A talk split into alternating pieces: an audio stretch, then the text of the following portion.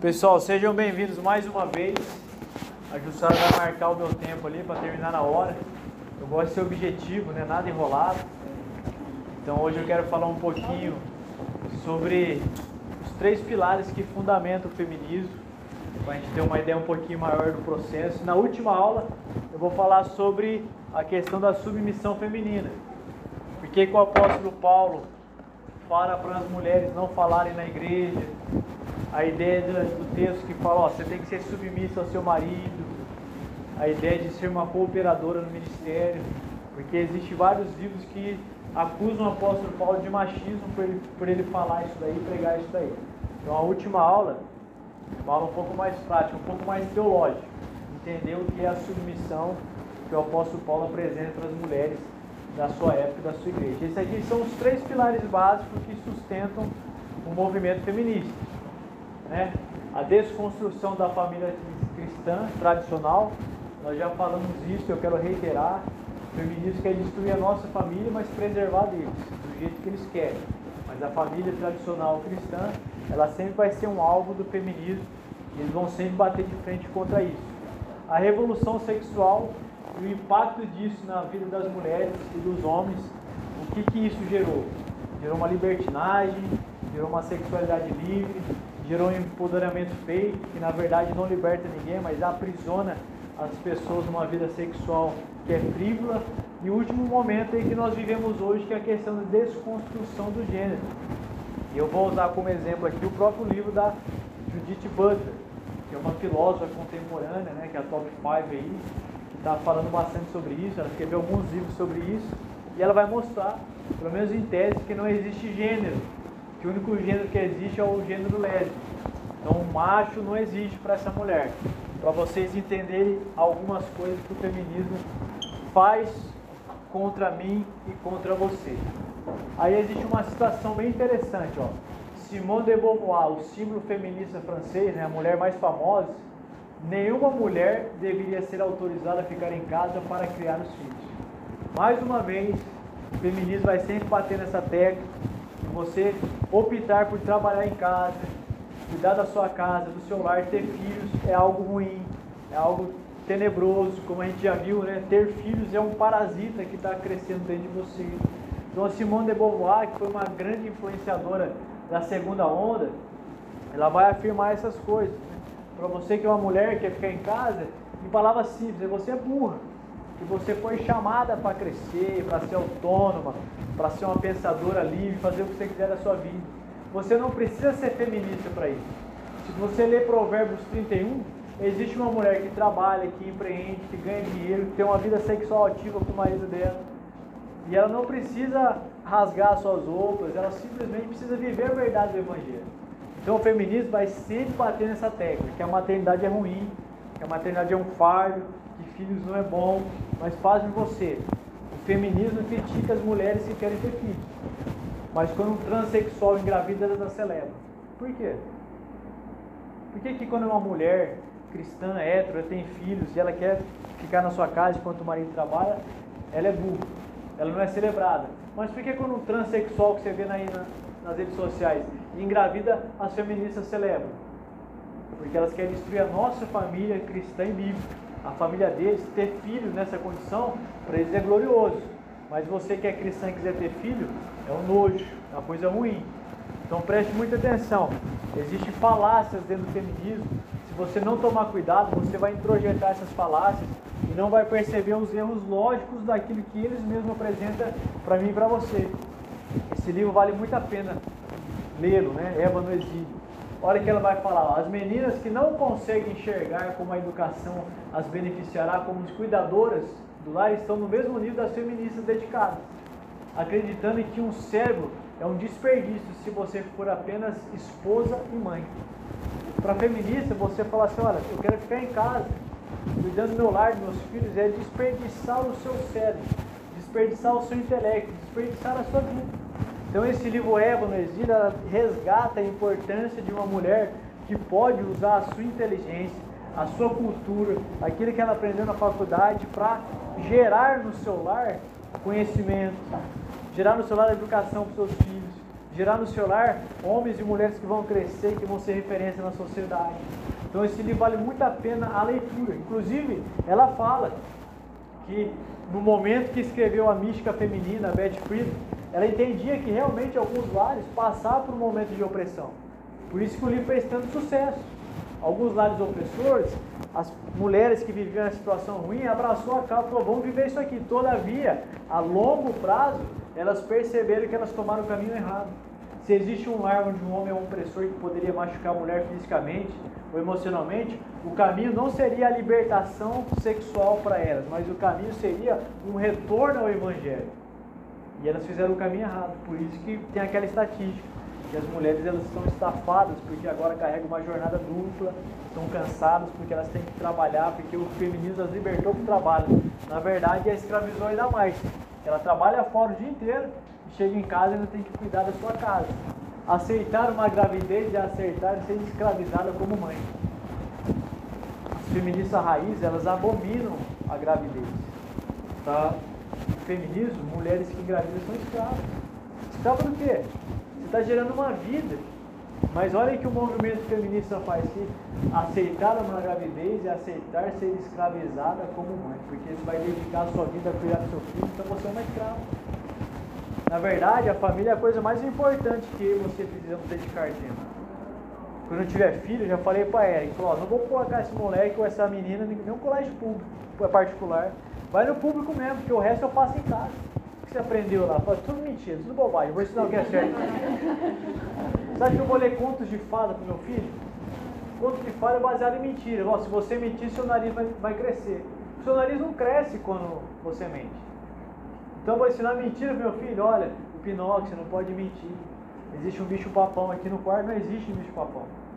Irmão, quando tiver filho, eu vou ler Crônicas de Nárnia para ele.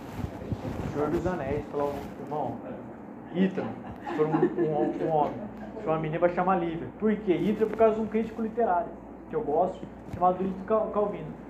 E Lívia é uma, uma, uma, moça que eu namorei em homenagem a ela. ela sabe, agora ela tá na pira, quer mudar o nome da Lívia, não, não isso.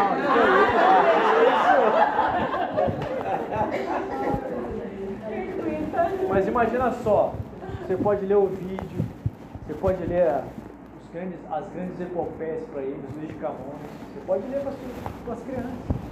Porque não é ser uma escravidão ter um filho. Na verdade, a família é a coisa mais importante, a qual eu e você devemos dedicar tempo. Ó, vou fazer uma, uma consideração. Eu vejo muitas mulheres que fazem muitas coisas na igreja aqui. Isso para mim é meio preocupante. Porque parece que elas servem mais a igreja que está em casa. Tem que dar uma maneirada, ter um equilíbrio. Ó, a igreja é importante, mas a sua casa é mais. Existe uma ordem. É Deus, a sua família, seu trabalho, em quarto lugar vem a igreja. Existe os extremos, que ninguém faz nada, né? Mas tem aquelas outras que estão tá em todos os lugares. Isso aqui é uma. Ó. Isso aqui vai em tudo que tem na igreja. Se tiver um bate-papo sobre ex-usuário de droga, a Mariana está lá. Presente. Porque não é, a família não é uma escravidão. A família é a nossa principal preocupação e o alvo da nossa história.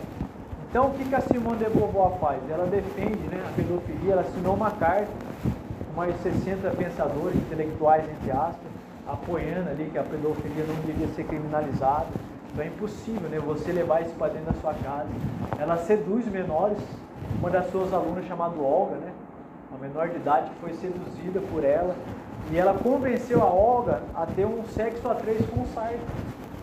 Imagina só, não, mas eu, não, eu vou passar aqui para você, só para você entender o que eu estou falando. Depois eu vou voltar para isso daí. Olha o naipe do cara, mano. É o Smeagol, né, mano? Senhor dos Anéis, piorado. Aquela... A Simone de Beauvoir gostava dele. Coisa linda. Norte, sul. Parece um drift de carro, né? Mas Simone Beauvoir gostava dele. É? Ela teve vários amantes, esse era para um dele mas ela seduzia menores de idade, né, pelo intelecto, porque a faculdade faz isso. Chega na faculdade com 16, 17 anos, fica ludibriado pelo professor ou pela professora que está dando aula. Nossa, estou fascinado pela inteligência dele. Eu mesmo conheço um pastor é, de muito tempo, quando trabalhava no CEU, ele era ex-pastor presbiteriano, E na faculdade ele largou da mulher para ficar com uma universitária de 20 anos, porque engravidou ela, daí acabou um casamento e, e fez outro. Né? E ele tem vários prefácios de livros de teologia. Eu vejo, o nome dele ali, não sabe que o cara sabe que ele fez isso, né? Tá lá o nome do cara lá. Ou seja, a faculdade ela exerce um fascínio intelectual. Você chega lá de um, uma casa disfuncional, sem referências masculinas, por exemplo. Você tem um pai que é muito fraco. Você não tem uma referência masculina, você encontra um homem de 40 anos, falando bonito, intelectualmente preparado, é, a possibilidade dele se tornar uma referência para você e para mim é muito maior. Se a gente levar muita sorte, os adolescentes podem nos ver como uma grande referência. Se a gente levar muita sorte. Mas normalmente é os popstar que eles nunca conheceram. Do YouTube, Felipe Neto, essas tranqueiras, tudo, ou professor da faculdade. Porque é a mesma coisa que aconteceu com essa menina, vai ser ludibriado pelo intelecto, né, o sexo a três, vários amantes, sexo livre. Então são coisas que o feminismo advoga e defende que são inconcebíveis para a fé cristã. A gente não pode tolerar isso aqui. A verdade tem um custo.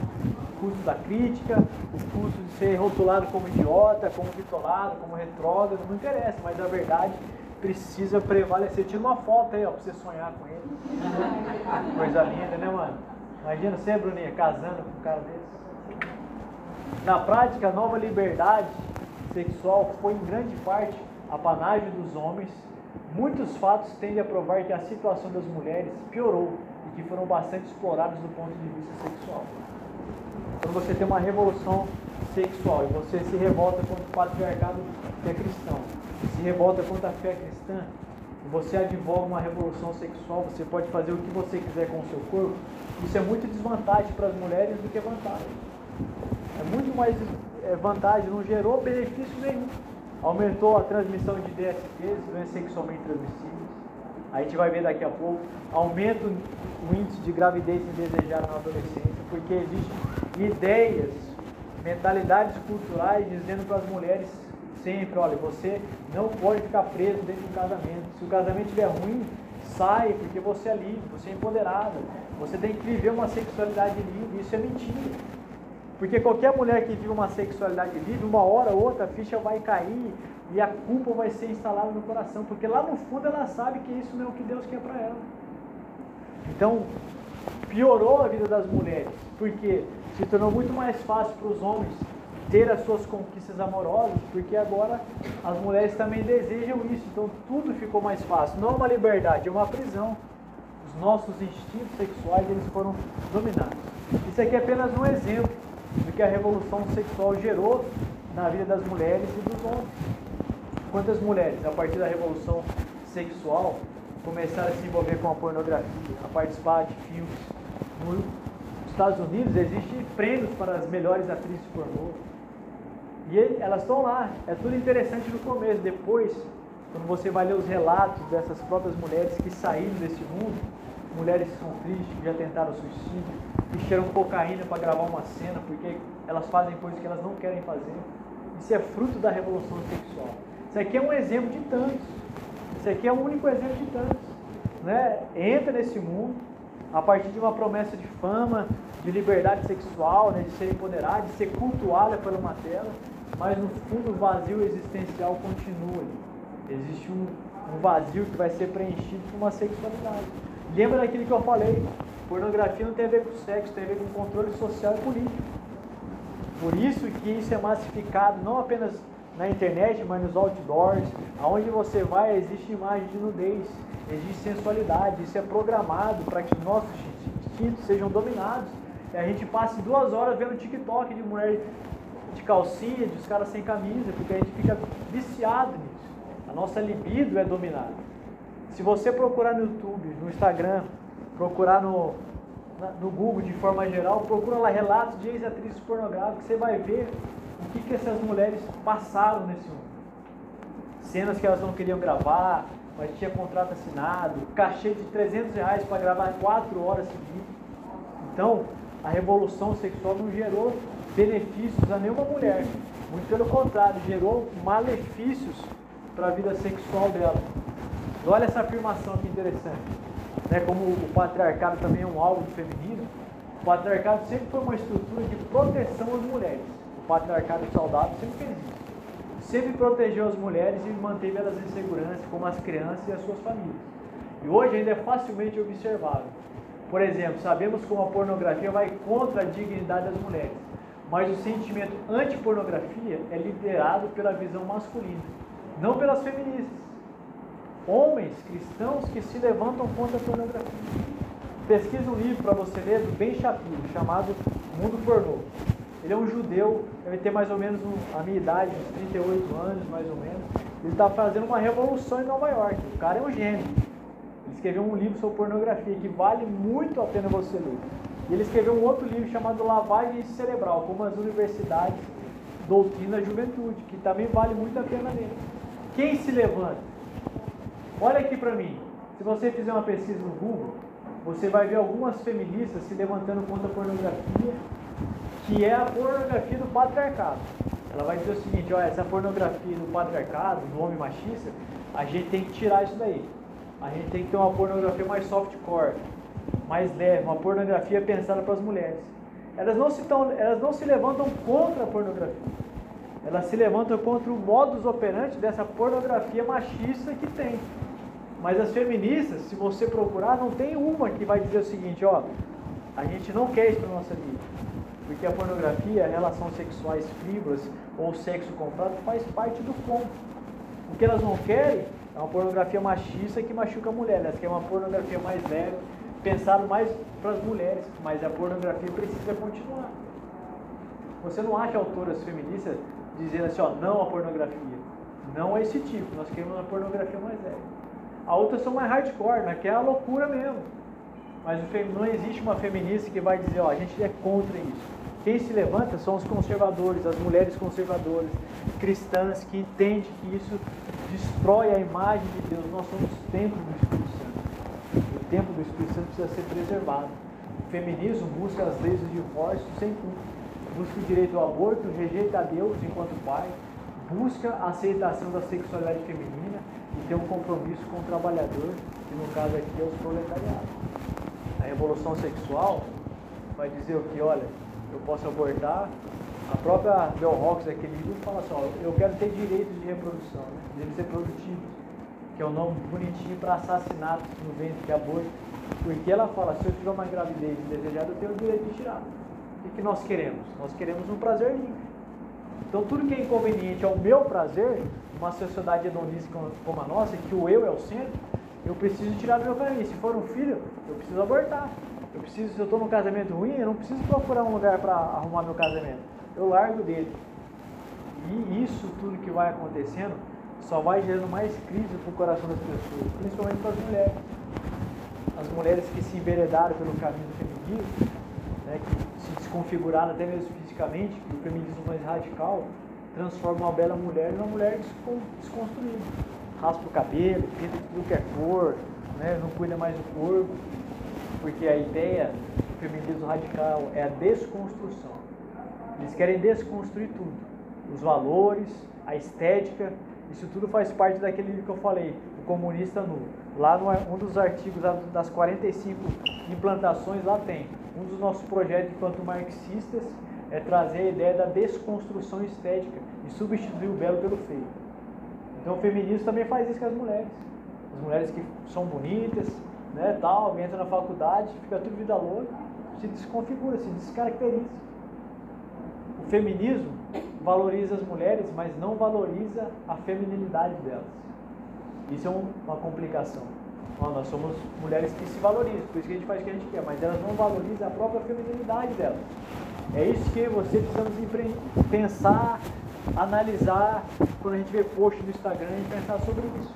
E aqui tem lá, o resultado é a secularização e o último disso é a desconstrução do gênero, que é um dos pilares do feminismo da terceira onda. Desconstruir o nosso gênero. Como você bem já sabe, para eles não existe um homem nem mulher. Você é o que você quiser ser, dependendo do seu contexto. Judith Butler, essa é a principal feminista da atualidade. Apresenta o projeto político e de controle social da ideologia de gênero. Nada mais que isso. Ela mesmo fala isso no seu livro. Ela não esconde nada. Ela vai para as cabeças. Rompe as categorias de corpo, sexo, gênero e sexualidade. Ocasionando a sua ressignificação subversiva, ou seja, substituir o, que é conservador por uma coisa mais revolucionária, e a sua proliferação além da estrutura binária, homem e mulher. Não é segredo para ninguém. Rompe as categorias de corpo, sexo e gênero, subvertendo a proteção da estrutura binária. Você pode ter vários gêneros. Pesquise depois quantos gêneros existem. Nem eu sei quanto tem, porque tem um monte. Homem, mulher, bi, tri, tem de tudo. Por quê? Um dos pilares do, do, do feminismo que está no combo do marxismo cultural é trazer um espírito de confusão para mim e para você. As crianças, elas são massificadas e geram né, um espírito de confusão, não sei quem elas são. Sexualização, a faculdade gera um espírito de confusão. Então isso é um espírito de confusão. Ou seja, como que eu, né, como dizem os marxistas que acreditam na ciência, quando chega no momento de falar de gênero, a ciência não é mais importante. Irmão, se você morrer, se você falar para mim amanhã, falar assim, ó, Diogo, me sinto uma mulher. Eu falei, eu sabia, brother, eu sabia. Você tinha todos os sinais. Daqui 200 anos, quando ele for desenterrado, eles vão tirar um cadáver de um homem, ossos de um homem, pela bacia, pelo corpo. E falar assim, olha, a gente desenterrou um homem. A família dele vai falar assim, não, não, não, meu teto era bom, não sei o que lá, era, ele era homem, mas ele se sentia mulher. Então pensa comigo, os marxistas defendem a ciência, máscara é ciência para eles. Mas quando fala de gênero, se torna política, não se torna ciência. Irmão, ciência é ciência.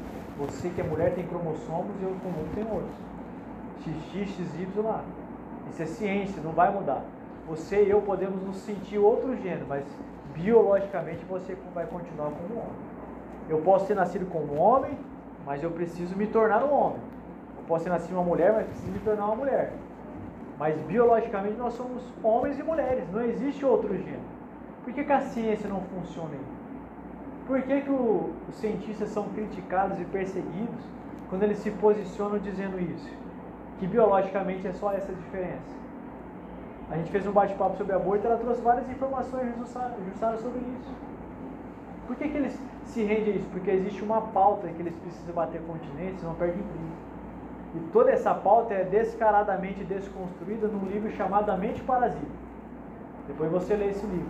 Chama Mente Parasita, um professor universitário que decidiu bater de frente com o sistema.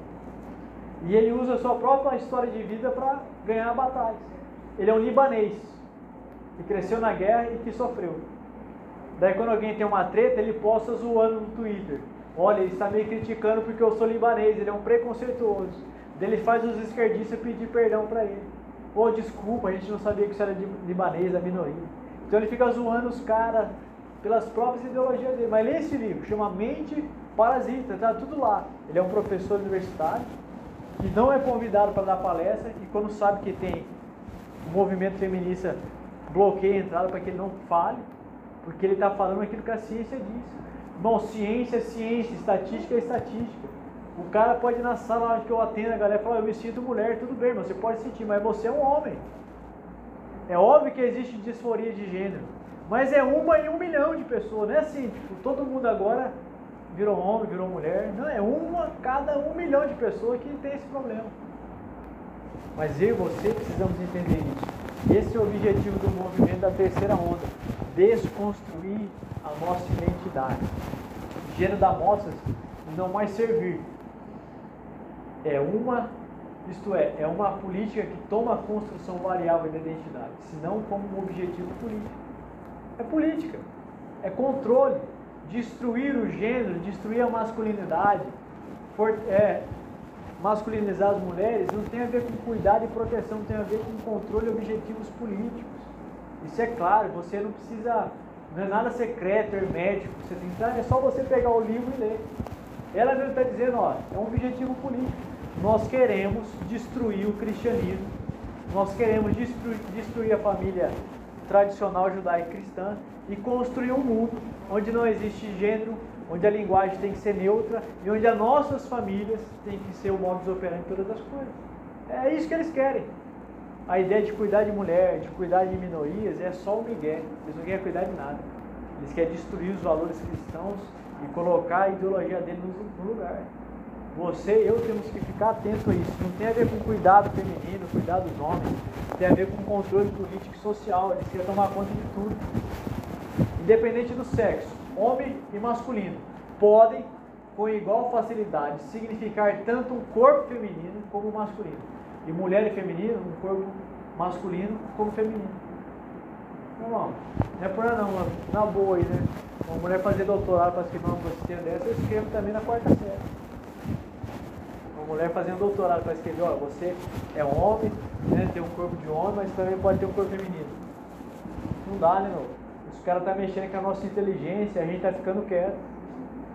Eles estão chamando a gente de burro com uma afirmação dessa, e a gente está tentando pensar filosoficamente qual o sentido disso. Não tem sentido nenhum. É apenas confusão, é uma forçação de barra daquilo que é óbvio. Qualquer pessoa que vai conversar com você tem que perguntar para ele se é homem. Sou, mas eu me sinto mulher, mas você vai continuar sendo, mas eu me sinto tudo bem, você pode sentir. Eu até posso te chamar pelo seu nome social se ficar melhor para você. Mas para mim você sempre vai ser um homem. Daí isso para. A gente ficar fingindo que essas coisas são importantes, isso não leva a nada. Na verdade é pura confusão, bobagem teórica que não serve para nada. Olha só, a lésbica é o único conceito que ela admite como verdadeiro. Pô, até agora eu pensei que o homem podia ser o que ele quisesse, mas ela está dizendo a lésbica é o único conceito que conheço que está além das categorias de sexo. Tem homem e mulher, mas o melhor de todos é o lésbico. Não mais. E o meu direito de ser quem eu quiser? Não, não. Mas o lésbico é a melhor categoria. Em outras palavras, só os homens são pessoas. Não existe outro gênero senão o feminino. Olha, você não, você não é homem, nem eu. Ela tirou a nossa humildade, irmão. Eu sou tipo um ser virtual. No metaverso eu posso ser um homem, mas aqui na Terra eu sou um homem feminino. Vai ser igual a todos. É, você igual a todos. A lésbica é o único conceito. Então imagina só isso daí num livro de filosofia, né, que ela é uma filósofa, falando sobre essas coisas que é difícil para a gente entender. Olha só essa frase sujeito masculino é uma construção fictícia. Isso é uma lenda. Produzida pela lei que proíbe o incesto. E impõe um deslocamento infinito do desejo heterossexualidade. Rapaz, o negócio é insano, hein?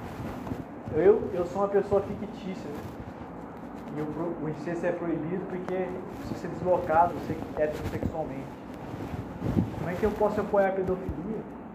Como é que eu posso admitir uma mulher dessa querendo ensinar uma criança, dizendo que pedofilia pode ser aceitável e ela só é proibida porque existem homens que defendem isso? Então imagina o absurdo que a gente chega e que a gente vai ficar tolerando pro resto da vida. Então, quando meninos e meninas brincam, inclusive sexualmente em seus corpos, com outras meninas e meninos, eles não estão sendo gays ou lésbicos, que deixam as crianças brincarem em paz isso as tornará crianças e adultos mais inteligentes. Essa frase é citada no livro da Ana Campanholo e também o Nicolas Ferreira citou no livro dele, O Cristão Político. Isso é de um seminário LGBT. QI mais H24, Honda Fit, Beach Tennis. Imagina só, né, meu? Eu tenho meu filho Ítalo, ele chega, papai, hoje eu peguei no pênis do moleque no colégio. E eu não sou gay por isso. Você fez o quê? Até quando a gente vai admitir esses absurdos aí? Até quando a gente vai fingir que isso aqui não existe no colégio? Até quando a gente vai achar que é normal um professor falar para uma criança e incentivar isso daí? Ó, você é tão burro, vai ensinar para mim os nossos filhos. Você é tão burro como pai que inteligente é o pai que permite que crianças tenham relações entre, entre eles. Se você não permite isso, você é burro, você é retrógrado, você é conservador, você é bitolado. Eles querem impor sobre nós esse lixo e a gente fica engolindo isso daí. A gente tem que se levantar profeticamente. Nenhum objetivo feminista é mais claro do que de anular completamente, através da revolução sexual, morais construídos nos últimos dois mil anos. Nenhum inimigo é maior e mais detestável para as feministas que a moral judaico-cristã. Querem acabar com a fé cristã porque eles sabem que o cristianismo tem força para transformar o mundo preservar a sua sociedade. Nós somos sal. O sal preserva a sociedade. E a única forma deles impor isso sobre a humanidade é se eles acabarem com a igreja. Irmãos, o cristianismo ele tem uma força poderosa de transformação do mundo. A igreja tem esse poder. Tem um sociólogo que ele é agnóstico. chamado Rodney Stark. Ele escreveu um livro chamado Um Sociólogo Reconsidera a História, o Crescimento do Cristianismo. Do século I até o século III, o cristianismo cresceu de 100 mil pessoas a quase 5 milhões de pessoas. Porque o cristianismo tem força de transformar a sociedade. Então, a única forma de você implantar um sistema é substituir um outro. Então, se eles conseguirem substituir a igreja, os valores cristãos, por outro sistema, eles vão ter força. Mas enquanto a igreja estiver batendo de frente, eles vão apenas gritar e desmaiar que nem ovelhas. É isso que eles vão fazer. Eles vão simplesmente tentar, tentar e não vão conseguir. Por isso que eu e você constantemente precisamos nos posicionar nas redes sociais, na sua casa, na sua célula, você tem que falar contra isso. Se tiver feminista lá, você tem que falar o mal que isso faz. Se tiver um machista, você tem que falar o mal que é ser machista. Tiver um cara que foi emasculado, você tem que ajudar ele a voltar a ser homem. Qual é o resultado disso? Dessa revolução sexual, do feminismo, do discurso. Homens são opressores, estupradores em potenciais. A ideia é o quê? Afeminados. O feminismo diz o seguinte: combata o machismo se tornando mulheres vez de você se tornar um homem de verdade, ele ensina você a ser um emasculado. Você quer combinar, combater o machismo, a opressão que tem numa casa? Você se torna um afeminado. Certo seria, ó, esse homem é machista, então vamos ajudar esse homem a se tornar um homem de Deus, mas não emasculado. Então a, estratégia é simples. Ela precisa de homens assumam para si a identidade de um ser afeminado. Quanto mais fraco o homem for, mais fraca será uma sociedade. Quanto mais homens fracos tiver numa sociedade, mais fraca vai ser a sociedade. Quanto mais homens fracos na igreja, mais a igreja vai ser fraca. Os homens vão para a guerra. Eles dão a cara a tapa. Se tiver um acidente, o homem raiz é o primeiro que vai correr lá para ajudar. Beleza? Assistir um videozinho que o cara vem, é, não sei o que acontece lá, que mexe com a namorada dele, ele sai correndo e a namorada fica brigando com o cara. E ele está certo, porque ele foi ensinado que homem não deve assumir a responsabilidade por nada. Ou seja, ele é um homem desconstruído da pós-modernidade. Ele é um homem que o perigo vem, não, a mulher é empoderada, ela pode se virar sozinha, deixa roubar. Ele vai embora. Porque ele já está desconstruído. Ele já se afeminou. Ele já se tornou aquilo que ele não foi chamado para ser. Olha essas estatísticas do poder da revolução sexual do feminismo ali dos homens. Nove terão filhos que vão abandonar a igreja. Quanto mais fraco o homem for, nove desses que vão ter filhos vão abandonar a igreja. Porque as crianças, os adolescentes não têm uma referência em casa de um homem saudável. Eles não têm. Os que são casados, os adolescentes não vê o pai e a mãe fazendo carinho no outro, abraçando, demonstrando afeto.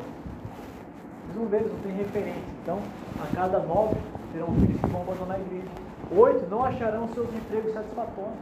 Meu irmão, uma palavra para você que é homem. Você não tem que achar emprego satisfatório, você não tem que trabalhar. Gostando ou não, você tem que trabalhar, você é homem. Ai, Joe, eu não gosto disso aqui porque não tem ar-condicionado. Meu irmão, você. O que tem que Você é homem, você só tem que trabalhar, brother. Ah, olha, eu não me encontrei, não estou satisfeito no meu emprego porque tem ar-condicionado, estou batendo massa no som. Você é homem.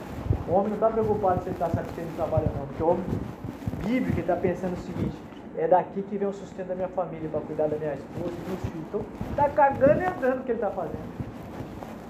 Porque homem não está preocupado com isso. Irmão, eu trabalhei na minha época aqui, eu trabalhava aqui na igreja como eu trabalho até hoje, trabalhava no fio na minha folga eu trabalhava de freelance. Eu tenho, tenho um aspiro com dinheiro, né? Pode ganhar dinheiro. Já tive três empregos. Trabalhava no Unifil de tutor de teologia, vinha aqui na igreja na minha folga, eu trampava numa livraria cadastrando na internet para ele. Aí ele falou assim, ó, você podia descansar. Eu falei, não, um dia eu vou descansar, até lá eu vou ficar rico. E vou dar a melhor condição que eu posso para você. Você acha que era. Eu podia ter meu dia de descanso, não estava nem aí. Porque eu não estava querendo ser satisfeito no emprego, eu queria cuidar melhor da minha família. Então, a gente tem que tirar dessa cabeça, ah, não estou satisfeito no meu trabalho. Você é homem, você tem que estar satisfeito, só tem que trabalhar. Seis pagarão a parcela mínima de seus cartões de crédito. Sabe o que significa? Homens endividados. Homens que foram tão influenciados pelo espírito cultural da pós-modernidade que tomam decisões a partir de emoções e não de razão.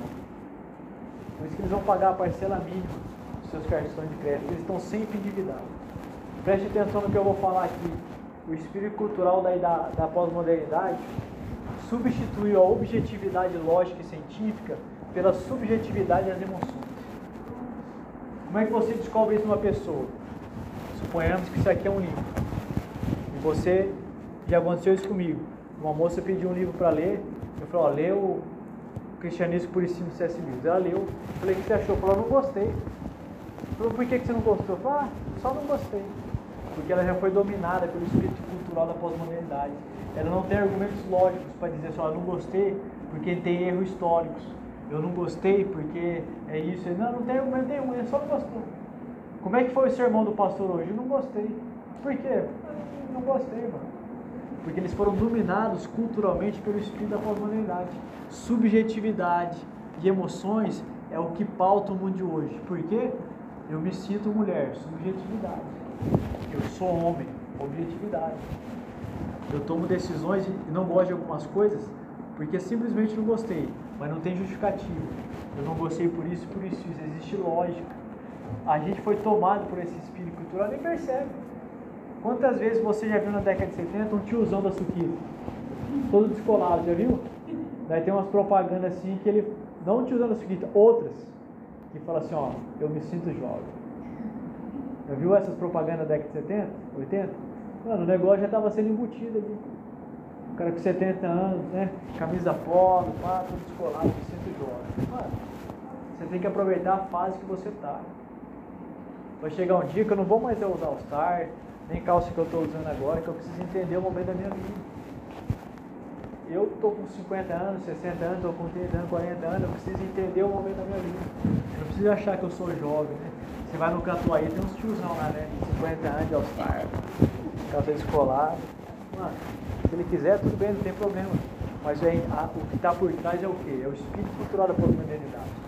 Eu sou o centro das atenções, eu tomo decisões emocionais, eu não gosto, eu não tenho eu justificativa para nada, eu me sinto mulher, me sinto homem.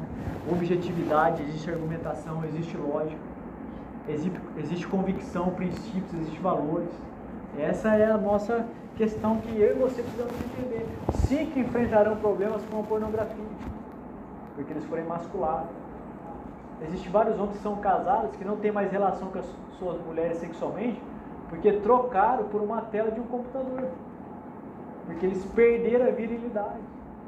Eles perderam né, o vigor sexual pelas suas esposas. Porque nessa ideia de revolução sexual, de múltiplas possibilidades, ele vai se enveredou pelo mundo da pornografia.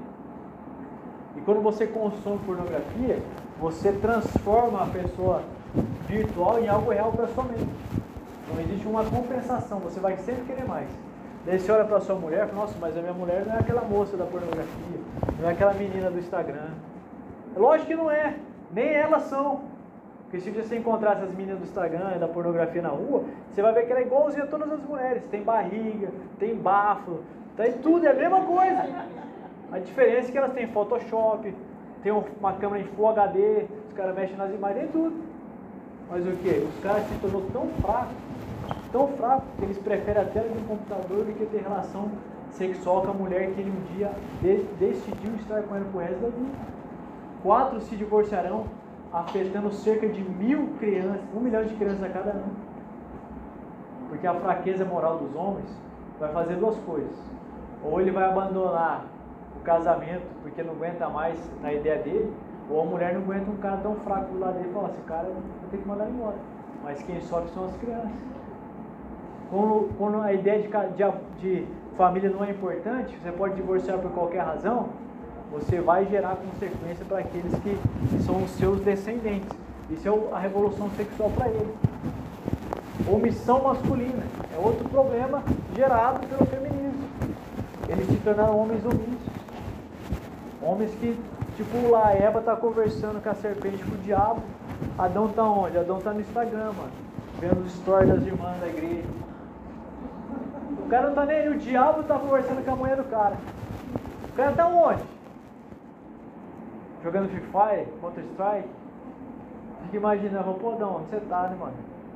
O diabo convencendo Eva a comer a fruta e ele tá lá, ou seja, é uma omissão masculina. Ele é isento. A segunda carta que Paulo escreve a, a Timóteo, capítulo 3, versículo 16, ele vai falar um texto importante. Mulherzinhas sobrecarregadas de pecado, que ouvem sempre, mas nunca chegam no conhecimento da verdade. O contexto, o pano de fundo dessa carta é bem simples. Dentro dessa igreja havia alguns falsos mestres que eles iam de casa em casa e ensinavam as mulheres casadas sobre uma religião errada. Ou seja, os maridos que estavam em casa não conseguiam responder às dúvidas intelectuais das suas mulheres, a ponto de líderes heréticos irem até elas e as convencerem. Por isso que elas ouviam todo domingo um sermão e nunca chegavam ao conhecimento da verdade, porque um homem herege as ensinava, as doutrinava, e o marido em casa não fazia nada. Por isso que o Timóteo fala assim, ó, o presbítero tem algumas coisas, seja apto a ensinar. Porque tem um monte de herege aqui dentro que vocês não sabem ensinar a Bíblia para sua mulher, você não sabe responder as dúvidas dela. Por isso, eu já falei isso uma, uma vez no sermão, eu quero reiterar aqui, tome cuidado para sua esposa, né, a sua namorada, a sua noiva, não dormir pensando no de Leonardo. No face a face de homens, eu falei lá, falou, fica esperto que um dia sua mulher vai dormir pensando em mim. Ela vai dormir e fala assim, nossa, se o pastor Diogo tivesse aqui, ele podia me responder essa dúvida, porque você é um burro que não estuda. Você é um omisso intelectualmente. Você não ajuda a sua esposa a crescer em Deus. Você não a inspira a querer ler.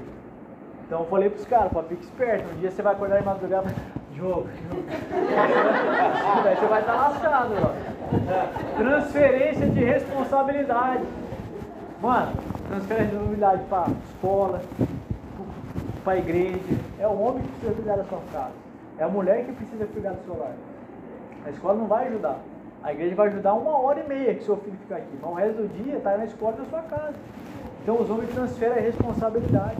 O Adão, o que, que você pecou? Não, você acha que foi eu? Foi a mulher que o senhor me deu. Eu sou de boa. Eu sou um desconstruído. Então, a gente não assume a responsabilidade para nossa vida. A culpa sempre vai ser de alguém. A responsabilidade do homem é ser esse papel de um provedor, de estar junto com a sua esposa. Né? Eu, a Erika, funciona de forma bem simples. Ela recebe o salário dela, ela manda na minha conta, eu recebo o meu, nós junta tudo. Paga tudo, sobrou quanto? Estou botando, metade é dela, metade é meu. Nós faz todo mês. Ela manda tudo para mim. Olha, conjuntar as contas, para pagar tudo. Então a gente tem o nosso jeito de fazer. Por quê? Eu preciso entender que eu sou responsável pela provisão da minha casa. Eu não posso permitir que um dia a Érica recorra a um outro homem, seja um pastor da nossa igreja, ou um, um pastor do YouTube, para que ela seja assistida em alguma área da vida dela. Eu preciso que ela olhe para mim e fale assim, eu não preciso de homem nenhum, nem do YouTube, nem de ninguém. Eu sei que o Diogo ele pode me ajudar nessas áreas. Mas para isso precisa de um empenho. Eu não posso transferir a responsabilidade da minha vida. Eu preciso estudar, eu preciso orar com a Érica, eu preciso orar por ela. Hoje ela mandou uma mensagem no WhatsApp para mim toda carinhosa. Ela tá tossindo, né? Eu acordei às 5h20, 5h20 da manhã, daí já estava sem dormir mesmo. Daí ela estava lá, fui lá, cobri ela com uma outra coberta, dei um beijinho no rosto dela, fiz um carinho, ela, ela, ela falou, nossa, hoje eu acordei toda feliz, né? Você fez um carinho lá, dois beijinhos, tá? Estou toda feliz aqui, então se prepare que a noite o negócio vai ser incendiário. Porque eu preciso assumir a responsabilidade de da minha esposa.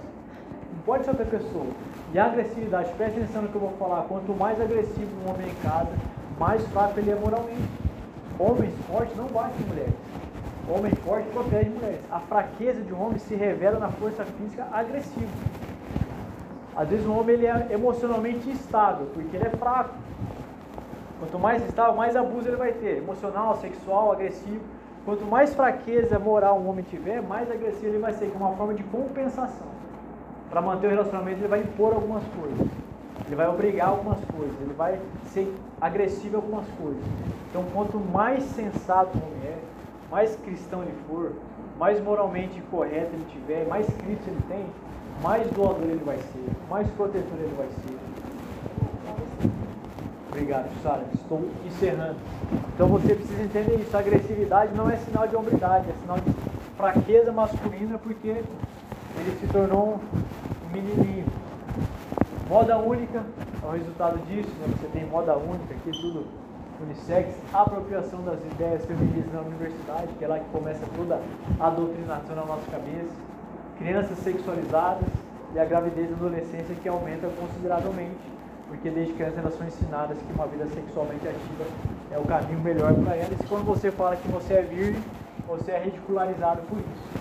apenas um daqueles homens possuirá uma cosmovisão bíblica.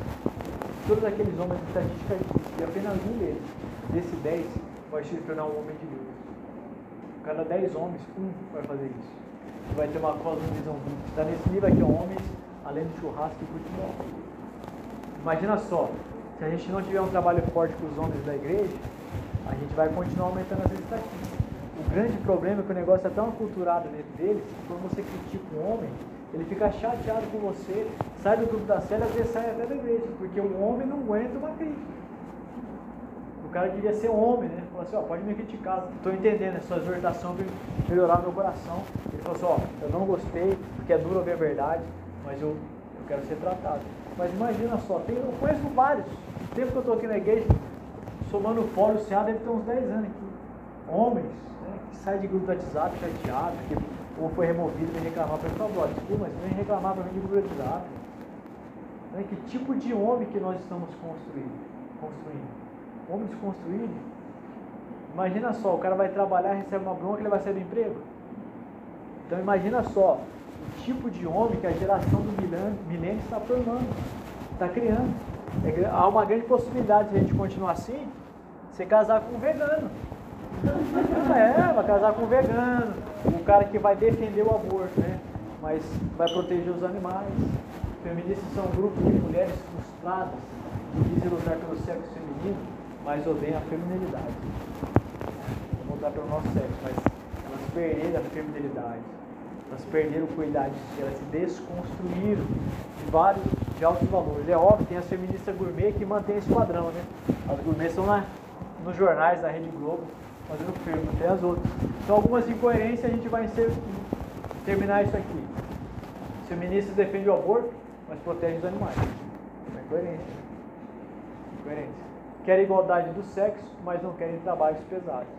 Outra incoerência luta pela democracia, mas defende o comunismo, que é um regime totalitário.